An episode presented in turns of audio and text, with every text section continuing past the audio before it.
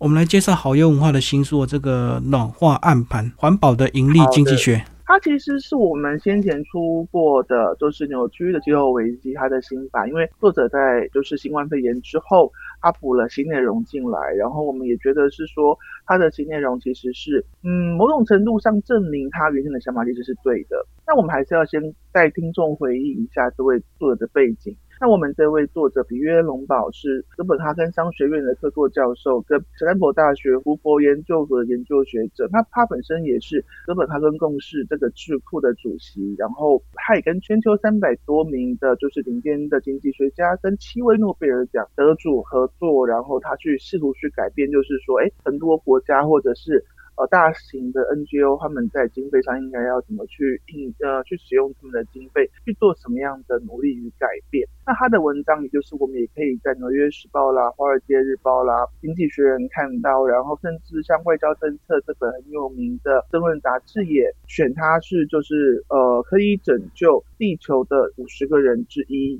这样子。那我们就要问啦，那为什么要说他可以拯救地球？因为它跳脱一个我们长久以来的既定概念，就是大家都会认为说环保一定是好的，绿能一定是好的。暖化已经很严重了，我们每年都在就是面临新的暖化、新的气候危机。所以环保应该要比任何事情都优先，它应该是第一顺位中的第一顺位。但是他提出一个质疑，说真的是这样吗？那在这本书当中，他用一个比较科学的方式去带领我们去回顾，说呃暖化的定义应该要是什么，然后我们应该要怎么样看待就是现在地球的环境。但是他真正最重要的主张，其实是他对环保跟绿能的一个其实是很严厉的批评啊。但是我觉得那个是有道理的，因为我们。太多人都混在说，哎，环保很重要，绿能很重要，但是重要的不是那个名词，而是我们做了什么。呃，很多名人会公开说，啊，我要进行一个什么活动，我要过一年的低碳生活，我这一年我要把我的碳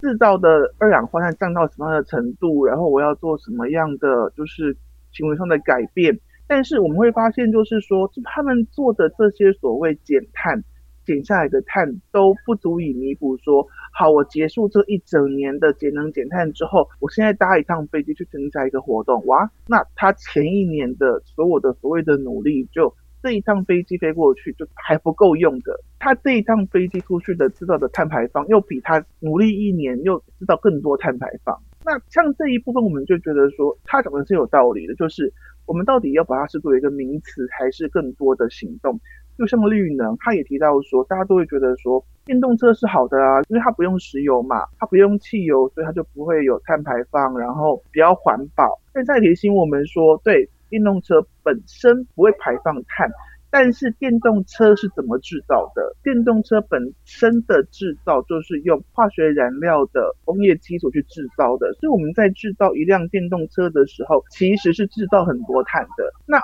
我们只会看到说啊，电动车是环保的，但是背后的那一个污染我们是看不到的。所以它可提醒我们说，不管是绿能或者是环保，在我们去讲这些名词的时候，应该要去了解说，我们看到一个成果背后，我们到底又额外付出什么样的？代价，那可能很多读者会很嗯，可能会比较熟悉，就是这几个月会有很多新闻在谈到说，有一些比较激进的环保人士，他们跑去各大博物馆，然后去对名画泼漆啦，对名画去做一些毁损，企图毁损的动作，然后争取注意力，然后他们说是说。呃，我们要就是争取大家对环保的重视，对绿能的重视，对文化的重视，再不重视就来不及了之类的，所以我们必须要去压制什么样的工业活动，我们应该要去减碳什么什么的。但是龙宝也提醒我们说，像这些行动背后，他们到博物馆的交通工具，他们身上穿的统一的 T 恤，这些东西其实他们都是碳排放的一部分。而且人类这种生物，我们一直以来我们在做的是什么？我们做的是不断的改进嘛，对不对？呃，我们有了轮子，所以有了马车，有了马车，所以有了汽车。那从轮子到马车，我们看到马车出现的时候，造成很多交通事故。那从马车到汽车，当时也造成更多的交通事故，那也有人命的损伤。我们有因此说啊，所以我们不要轮子，我们不要马车，我们不要汽车。不是我们做的是什么？我们做的是把这些规则，把交通规则做好，然后把我们在制造马车、制造汽车的技术让它更进化。我们能够刹车，能够有安全气囊，透过这些技术上的进步去改变，让危险系数下降，然后让这些工具变成一个更安全、更能够帮助我们的工具。所以他在书中提出概念是说，我们有这样的概念去面对我们的发展，但是为什么这样的概念没有发生在环保跟绿能这些共识上？我们应该是要去追求说，呃，我们要需要一个稳定的能源，然后这个稳定的能源才能够帮帮助我们有更好的发展，能够降低贫困人口。如果我们觉得这个能源本身是会制造污染的，那我们是不是应该要就是依循我们以前的做法，去追求更好的技术，去降低这个污染，更有效的去运用这些能源，然后来减低呃污染的程度，这才是我们人类在一直以来的发展上在做的事情。那我们刚刚提到说这本书其实是新版，他在新冠肺炎之后，他看到了一些东西，然后他把它写下来，然后与读者分享，这也是我们这一次。很想跟读者朋友分享的重点是说，我们以前都会觉得说，哎，我们要减低多少碳排放，但是很难想象，就是我们必须要做多少的，呃，比如说经济上要做出什么样的让步，发展上要做什么样的让步，才能达到那样的目标。但是这个东西以前是很难验证，你要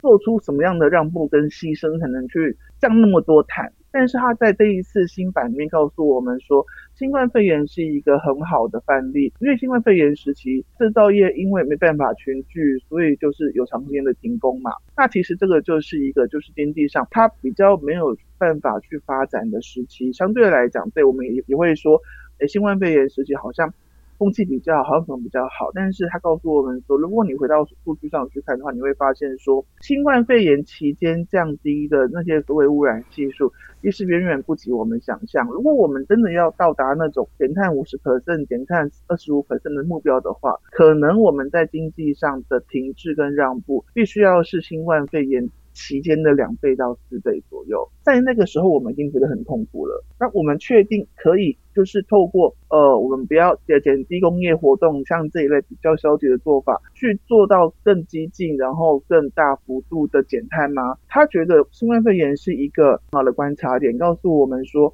只是去停止这些经济活动发展，其实不足以去达到我们的环保目标。你还是要回到技术上，你还是要让能源能够让制造业的技术能够去。降低污染，这才是我们应该要追求的目标。然后，这也才是人类在发展上，呃，我们之所以可以不断的往前走，然后不断的创新，然后创造更好生活的原因，而不是单纯的消极的去说，哎，我们不要去做什么事情，然后就不会有碳足迹、碳排放这样。